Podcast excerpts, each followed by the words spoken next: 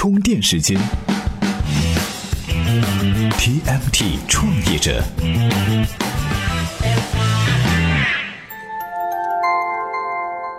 专属于创业者的行动智慧和商业参考。大家好，欢迎收听 TMT 创业者频道。今天呢，我们聊一聊上市的事儿。两个东西：同业竞争和关联交易。这两个东西啊，堪称是企业 IPO 之路上的拦路虎。二零一四年的集美传媒，二零一五年的齐心集团，都碰上了不少关于同业竞争和关联交易的麻烦事儿。在 IPO 的筹备阶段，绝大多数企业主观造成的严重问题啊，几乎都与同业竞争和关联交易有关。那么今天我们就来详细的探讨一下企业在上市之前需要注意的这两个问题。先来说说同业竞争哈，简单说，同业竞争就是公司的实际控制人另外控制或者较大比例的参股了与当前公司业务相似的实体，而且不是公司的控股子公司。在 IPO 审核中哈，同业竞争是死刑罪名。不要说有明确的证据表明同业竞争存在，哪怕是发审委合理的怀疑公司有同业竞争的可能性，多半也会过不了。这么严的原因，其实呢也不难理解。我们举个例子说一下：假设 A 鼠标厂生产高级鼠标，老板在外面还有另一家 B 鼠标厂生产低端鼠标。如果单独用 A 作为上市主体，那么就构成了直接的同业竞争。如果不禁止这样的行为，市场允许 A 单独上市，那么假如 A 和 B 的实际控制人在采购时调换 A 和 B 购入的零部件且数量相等，那么 B 就从 A 中套取了利益，而且啊，在审计的时候，会计师难以对零部件详细的检查，因此啊，券商会要求企业将 B 并入 A，消除这种嫌疑。上面说的这种手法简单粗暴，没有技术含量。假设鼠标厂老板说：“我名下没有鼠标生产企业了，但是有个做键盘的企业 C。”这种情况也构成了同业竞争，因为两者的产业关联度过高，下游客户很自然的会在购买鼠标的时候购买键盘。只需要老板把鼠标和键盘搭销的时候，鼠标价格稍微调低，键盘价格稍微调高，对于下游客户来说没有任何区别，但是利润就从 A 流入了 C。也就是说，本来应该由 A 赚的钱，现在让 C 赚了。因此，不仅仅是键盘，有可能利用到近似销售采购渠道的企业，也需要一并整合。因此，老板名下的鼠标、键盘、路由器等业务，通通需要并入一个整体。同业竞争啊，看着虽然简单，但是带有显而易见的内行坑外行的特点。现实生活中不像 A、B、C 公司的关系那么清晰，往往通过一些七大姑八大姨看似没有关系的方法经营。因此啊，出于审核的需要，一律禁止。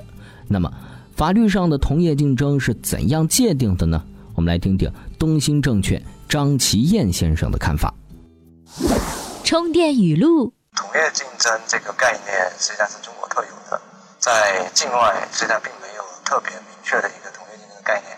针对同业竞争这个问题，我们一般只关注大股东，呃，针对这种控股股东或者这种实际控制人，对于这种小股东的话，一般是不视为他从事的业务存在一个。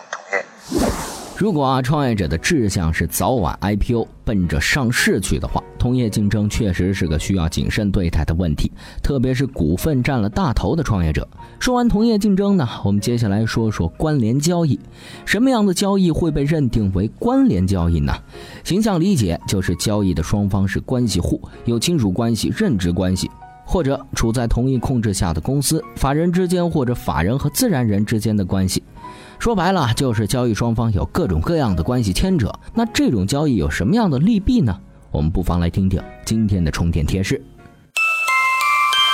充电语录：同业竞争是指上市公司所从事的业务与其控股股东所控制的其他企业所从事的业务相同或相近，双方可能构成直接或间接的竞争关系。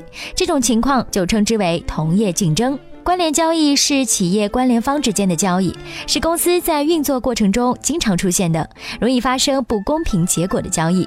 从有利方面讲，关联交易可以使双方节约大量商业谈判等方面的交易成本，提高效率；从不利方面讲，由于关联交易往往牵扯到行政力量，所以容易出现不公正的情况，损害股东或部分股东的权益。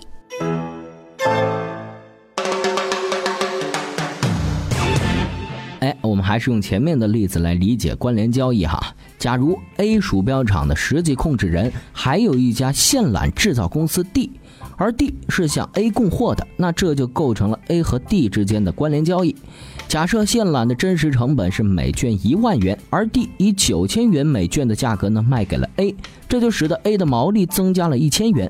反过来操作也行，提高价格把利润转移到 D 去。这公司估值呀、市盈率的计算呢，很多东西都牵扯到企业的利润表现。关联交易实际上给经营者增加了一个控制利润的渠道，杠杆效应非常大。但是这种行为无疑损害了中小投资者的利益，因此关联交易如果数额较大或者定价不公允，也会被枪毙。虽然说关联交易也不是一碰上就死哈，但是券商或者说发审委对这个东西还是很敏感的，核查往往也非常严苛。另外呢，一些常见的财务舞弊也多是通过关联交易的手法实现的。例如前几年的盛景山河和近年的万福生科，很多的客户呢，实际上都是捏造出来的看似不关联的关联方，然后通过高昂的税收成本，一遍遍的自我交易刷利润，骗取上市批文。这呢，也是导致后来的财务核查必须把所有的前三十大，甚至累计占前百分之五十的供应商和客户筛一遍的原因。今日关键词。充电时间，今日关键词：同业竞争。哎，今天分享了同业竞争和关联交易的话题。最后分享的这篇文章呢，就和您探讨了关于关联交易的一个经典案例。著名的五粮液集团当年被证监会立案调查，据说最大的问题就是集团和股份公司之间难舍难分的关联交易。今天您在充电时间的微信公众号回复“同业竞争”四个字，就可以收到这篇文章了。本期节目观点来自知乎专栏“止水”，作者沈一冰。再次感谢沈一冰授权充电时间使用他的文章和观点。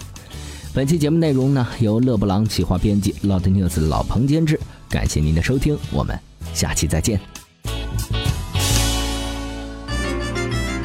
会员一分钟。大家好，我叫马晓，在成都从事销售方面的工作，平时也会给一些同事做一些培训。啊、收听充电时间的节目已经有半年的时间了，有时候确实能给工作带来一些灵感和启示。啊、我也给几个好朋友推荐了充电时间。啊、我现在做的是品牌手机的销售，也积累了一些管理方面的经验。嗯、非常希望和大家交朋友，相互学习，共同分享。呃，您在充电时间的会员俱乐部就可以找到我，谢谢大家。如果您想像他们一样在充电时间的节目里自由表达，欢迎加入我们的社群一探究竟。加入方式请关注微信公众号“充电时间”进行探索。